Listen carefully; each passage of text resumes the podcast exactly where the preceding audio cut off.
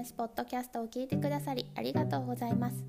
教育書や育児書のポイントおすすめ絵本などをまとめています。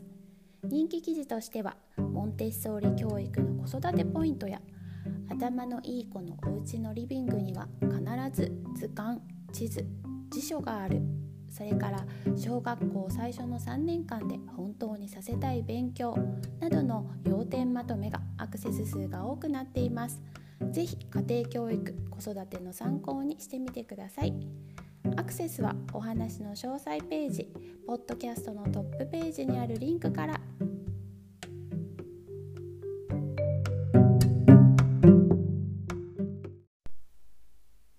こんにちは。今日のお話は一休さん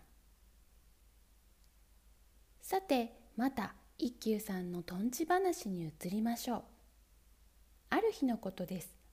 和尚様が一休さんを呼んで「宗剣本堂のお灯明を消してきなさい」と言いつけました。お灯明とは仏様の前につけるろうそくの明かりのことです。はい。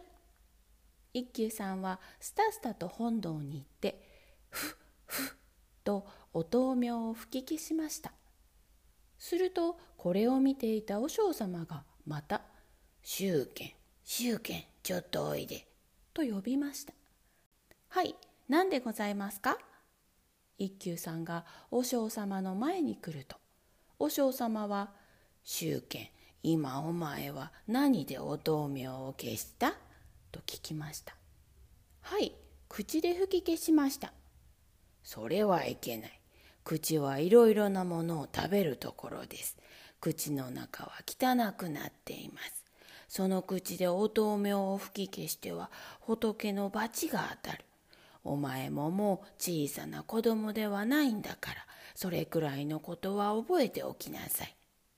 はいと答えるかと思いきや一休さんはいかにもわからないという顔つきで「では和尚様お経も口で読んではなりませんか?」「なぜじゃ?」ただいまのお話ですと口は汚いからお灯明を吹き消してはいけないとおっしゃいましたがその汚い口で素晴らしいお経を読んではなおさら仏の罰が当たりはしないかと心配です。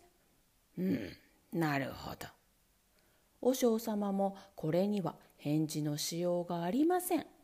しかしこれは決してへりくつではありません。どんなこともこういう具合にして悪いところが改められていくのです。久しぶりに軸斎さんから手紙が来ました。なかなか暑い日が続きます。こんな時はとんち問答でもして暑さをしのぐに限ります。どうぞお師匠様と一緒に遊びに来てください。その代わりごちそうはたくさん用意しておきます。と書いてありました。一休さんは和尚様の部屋に飛んでいきました。ほうよしよしそれでは早速出かけるとしよう。一休さんと和尚様はそろって軸斎さんの家に出かけました。今度は橋の立て札もありません。軸斎さん、今日はどんな問題を用意しているかな？どこから何が飛び出すかもわかりません。一休さんは用心しながら家に入りました。が、今日の軸斎さんはとても機嫌がよくて、なかなか難しい問題を出しません。そのうち召使いたちがどんどんおいしいごちそうを運びました。と一人の召使いが今部屋を出て行こうとして敷居をまたいだ時です。これこれちょっとお待ちなさい。と軸斎さんがその召使いを呼び止めました。はいと言って召使いは敷居をまたいだまま立ち止まりました。すると軸斎さんは一休さんに向かって「宗賢さんあの召使いは部屋を出ると思いますか？それとも戻ってくると思いますか?」と聞きました。ははん来たなと思った一休さんはポンポンと手をたたいて「ジクサイさん今鳴った手は右手ですか？左手ですか?」と言いました。ははははは。ジクサイさんは何も言わないで笑っています。これで問答はジクサイさんの負けです。皆さん分かりましたか？手をたたいて鳴った方は右手と答えても左手と答えても両方ですと答えてもいいでしょう。ですから右手と答えれば左手ですと言うかもしれません。左手と答えれば右手ですと言うかもしれません。クサイさんを呼び止めた召使いも一休さんが部屋を出ると答えれば戻ってくるつもりです。戻ってくると答えれば出ていくつもりです。返事のしようがありません。返事のしようがないでしょということを一休さんは手をたたいて答えたのです。この問答だけでごちそうが終わりました。軸斎さんと和尚様それから一休さんの3人で縁側に出て庭を眺めていると一人の子供がちょこちょこっと目の前に出てきました。その子供は右手に小鳥を1羽握っていました。それを見た軸斎さんはそ知らぬふりで一休さんに話しかけました「周健さん。あの子供の手に握られている小鳥は死んでいますか？生きていますか？一休さんはニコニコしてスーッと立ち上がりました。そしてさっきクサイさんが召使いにしたように部屋と部屋の間の敷居をまたいで「クサイさん私は部屋を出ると思いますか？戻ると思いますか?」と言いました。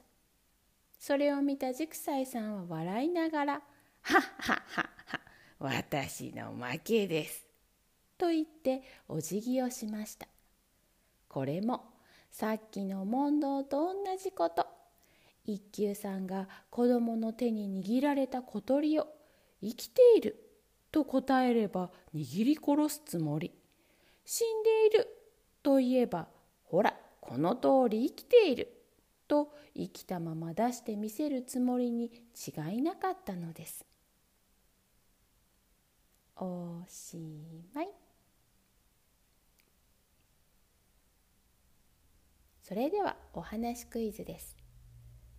お豆苗を口で消してはいけないと言われた一休さんは何と言って返事をしましたか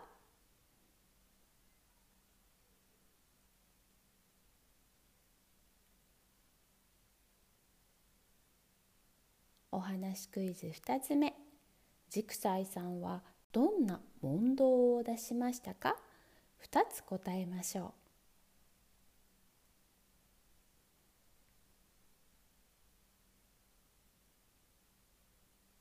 う。お話クイズ3つ目。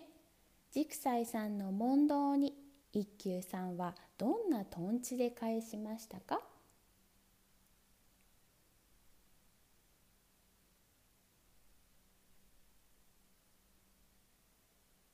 それでは今日のお話はこれでおしまい。さようなら。